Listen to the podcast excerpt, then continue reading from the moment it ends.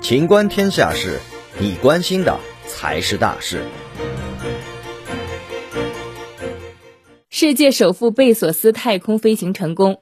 当亚马逊和蓝色起源创始人杰夫·贝索斯周二结束在亚轨道空间约三分钟的旅行后，对亚马逊员工和客户表示感谢，因为是他们帮助他圆梦太空。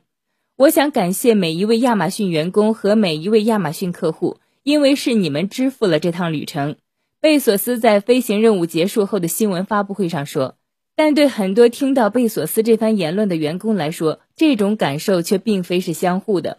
根据媒体采访，许多亚马逊员工对此次发射兴趣不大。他们认为任何事情几乎都比花在这上面有价值，比如给员工加薪。本期节目到此结束，欢迎继续收听《秦观天下事》。